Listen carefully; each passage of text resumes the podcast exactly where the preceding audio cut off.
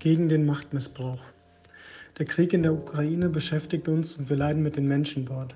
Ein Machthaber setzt seine Macht ein, um anderen Menschen Schaden zuzufügen. Wir kennen diese negative Machtausnutzung aus der Vergangenheit zur Genüge. Kriege, Bürgerkriege, Konflikte und Unruhen auf der ganzen Welt. Durch die permanente Berichterstattung in den Medien werden wir nahezu erschlagen von weltweitem Leid und schreiender Ungerechtigkeit. Im Sport erleben wir auch auf höherer Ebene Ungerechtigkeit und Korruption durch negative Machtausübung. Die WM in Katar ist nur eines der vielen Beispiele in der Fußballwelt. Obwohl wir dem Anschein nach so viel Fortschritt haben, erleben wir Diskriminierung, ungerechte Behandlung und eine Zweiklassengesellschaft. Es macht mich krank, zuzusehen, wie wir Menschen versuchen, uns aus eigener Kraft zu profilieren. In meiner stillen Zeit bin ich bei einem Vers hängen geblieben, der mich schon länger beschäftigt und mir eine in mir eine Bibelverskettenreaktion ausgelöst hat.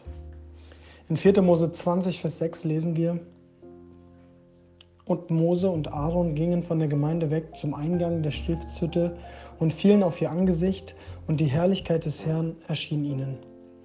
In diesem Kapitel kommen die Israeliten zu Mose und Aaron und beschweren sich wieder einmal, wie schlecht es ihnen gehe. Sie wissen, Mose hat Macht von Gott bekommen, sehr viel Macht. Das Volk besteht zu der Zeit geschätzt aus drei Millionen Menschen. In obigem Vers erkennen wir, dass Mose seine von Gott gegebene Macht nicht negativ ausnutzt. Immer und immer wieder geht er mit seinen und den Anliegen des Volkes vor Gott auf die Knie.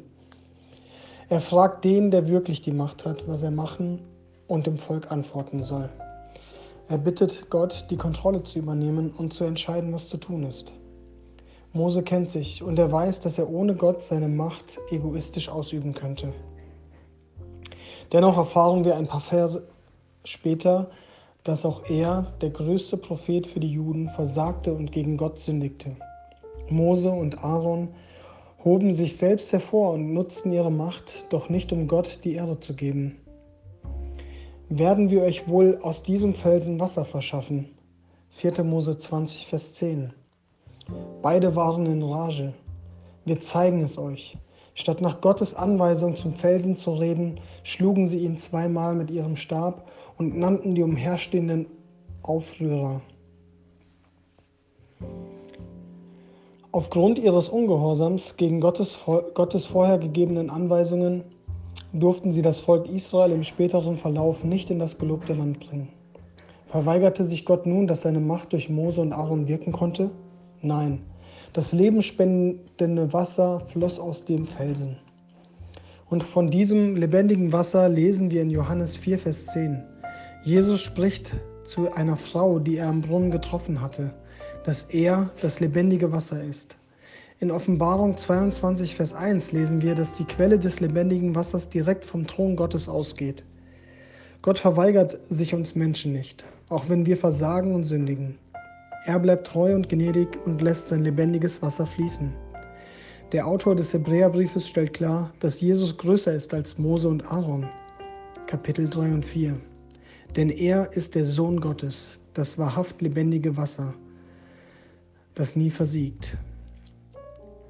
Wir Menschen stehen immer in der Gefahr, die von Gott gegebene Macht für böse Absichten zu missbrauchen. Wir sind unfähig, aus uns selbst heraus gut zu sein. Und wir sind unfähig, uns selbst zu retten. Wir brauchen Jesus, sein Erlösungswerk am Kreuz, sein Blut, das unsere Sünden zudeckt und uns weiß wie Schnee macht. Vor ihm werden sich alle Knie beugen. Dieter Rost, SAS Volunteers